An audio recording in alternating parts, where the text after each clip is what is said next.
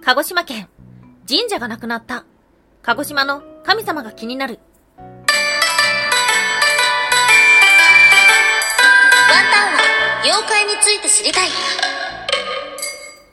はい、空飛ぶワンタンです。ワンタンは妖怪について知りたいということで、この番組は普段キャラクター業界で働いているワンタンが、日本におけるめちゃくちゃ面白いキャラクター妖怪についてサクサクっと紹介している番組です。この番組のスポンサーはともさまさん、歴史とか世界遺産とかを語るラジオなど放送されています。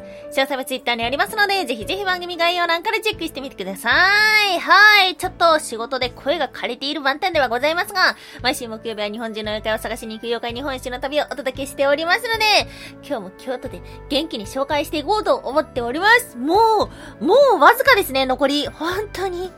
あ2、3回同じところやってないかなっていうふうに思ってるんですけども、まあ、4月の末で一周する、多分予定なので、なのでね、もう本当に本当に、あっという間になっております。はい。そんな今日お届けをする都道府県は、鹿児島県。はい。現地お伝え地は鹿児島市ですね。うん。鹿児島県といえば、やっぱり一旦木綿ですね。一旦木綿のイメージがある鹿児島県ではありますが、実はね、本当にたくさんの妖怪がいるんですよ。はい。えー、前回んの紹介したものだと、マジムンとかじゃないかな確か、うん、不思議な精霊だったりとか、あとは都市丼様の、あの、不思議なお祭りだったりとかの紹介をさせていただいたと思っております。はい。ということなので、今回は、まあ、妖怪ではあるんですけども、え神様のお話にもなっております。はい。でね、調べていくと、本当に鹿児島県って神様だったりとか精霊だったりが多いんですよ。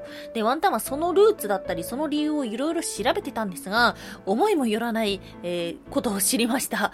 はい。ということなので、ちょっと今日の3つ目はね、全く違うお話に、えーなってしまったんですが、興味深いお話があったので皆さんにご紹介させていただけたらと思っております。今日は3つに分けてお話をしていきましょう。まず1つ目、辻神には要注意。そして2つ目、鹿児島県には妖怪がたくさん。そして最後3つ目、鹿児児島県はお寺が少ない。はい。ということで、まず1つ目、辻神には要注意。はい。鹿児島県の妖怪の一つとして、辻神というものがあります。これは、辻という道が交差する場所に現れる魔物や妖怪の総称のようです。古くから辻というのは現世と来世の境界だと言われていました。そのような場所に住み着きやすいと言われている魔物が辻神です。はい。神とついていますが、魔物に近い存在で災いをもたらすものと言われています。南九州や、あと南の国の方では、土神が現れないように、土とか、あと定時路に、石岩頭っていう石を置く、魔除けの石を置く風習があるそうです。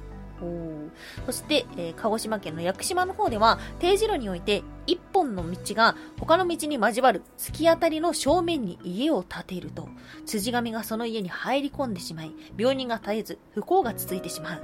ということなので、その正面に長方形の石を置くのがいいよ、なんていう風に言われてるぐらいですね、この辻にも対しての考えっていうのが、まあ、ちょっと特殊なのかなと思っております。南九州は南の島の方に多いっていう風にあったんですが、もしかしたら、えーあなたの近くにもあるのかもしれません。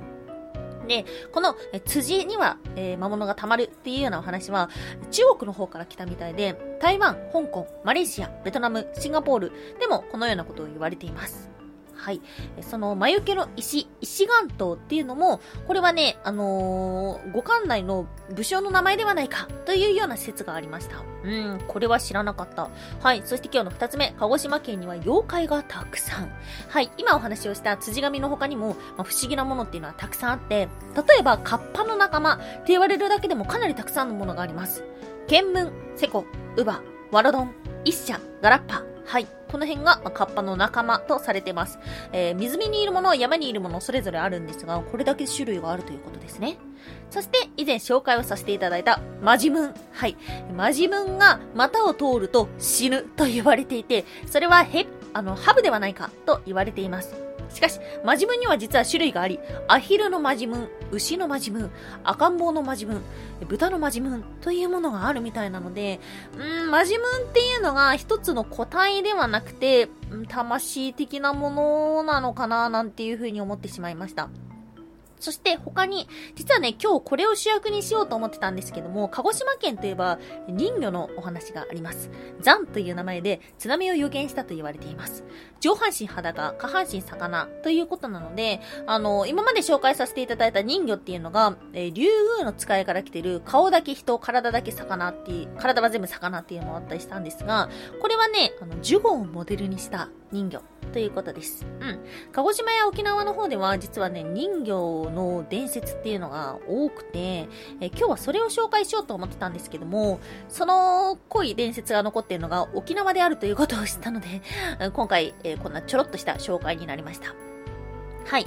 ということなのでですね、こんな神様だったりとか精霊だったりっていう話が多いなこれは一体何か特別なルーツがあるのかなといろいろ調べてたんですけども、思いもよらないことが分かってきました。はい。ということで今日の最後3つ目。鹿児島県はお寺が少ない。最初に調べたのが、鹿児島県神道とか、鹿児島県神様多いっていう風に調べてたんですけども、まあそれに対してっていうのが正しいかわからないんですが、鹿児島県お寺少ないっていうものが出てきました。はい。2021年の Yahoo ニュースなんですけども、鹿児島県内の寺院の数はおよそ460個と言われて全国42位だそうです。最も多いと言われている愛知は4600ほどっていうことなので、およそ10分の1ですよね。これは一体何かというと、廃仏希釈というものが、えー、背景にあります。大政政官新政府は神道と仏教を分けようとしました。天皇の神的権力、権威をもとに神道の国境化を図ろうとしたのです。これがどんどんどんどんエスカレートしていて、もともとは分けようねっていうことだけだったんですけども、仏教を脅かすものになりました。仏具や経典を破壊されたりとか、土地や財産を奪われたりだとかしました。はい。ということで、その影響で、実は鹿児島県は明治初期、寺院とお坊さんが完全消滅したんです。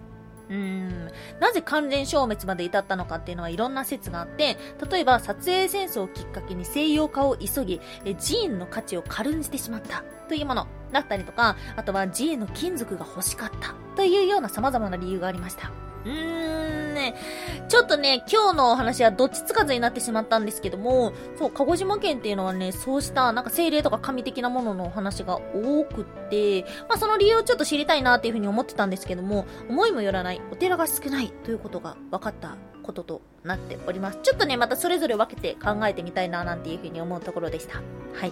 まあ、鹿児島県実はワンタンもちょっぴりルーツがあるっぽいんですけど、なかなか行く機会がないので、ちょっとまた行ってみたいなという場所です。屋久島行きたいね。人生で。死ぬまでに一度は屋久島に行きたい。ワンタンは妖怪について知りたい。コメントありがとうはい。今日はコメントに感謝するコメントありがとうです。はい。いつも、いつも本当にありがとうございます。そして、バレンタインの時には、バレンタインのチョコが届いておりました。ありがとうございます。あのー、そうだもあったんですね。ラジオトークで、えー、放送もしておりまして、そっちのギフト機能の方ですね。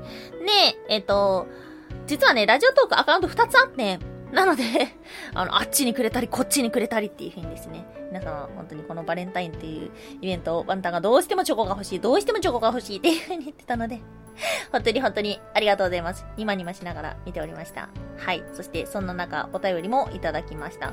とも、過去キキセンさんより、偉いよね。とても、偉いよ。偉いよね。あまりに偉い。偉いワンタン。縦読みは関係ないよ。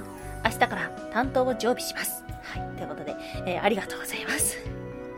ワンタンさんはね、なんでこんな週に2回も一生懸命やってるのかということで自分で自分のことを褒めたたえてたんですが、まさかスポンサーの方から褒められるっていうね。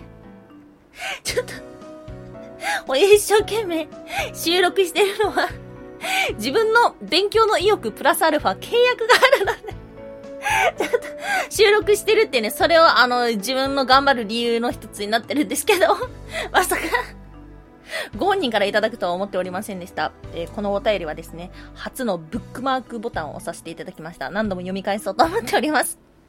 はい。ということで、まあ、ちょっともしかしたら今日の内容、あの、ちょっと消化不良の部分もあったかもしれないんですけども、まあ、それぞれ気になる鹿児島県の魅力ということなので、またね、ちょっと迫っていきたいなというところでした。はい。ということで、今日もお聴きいただきましてありがとうございました。以上、空飛ぶワンタンでした。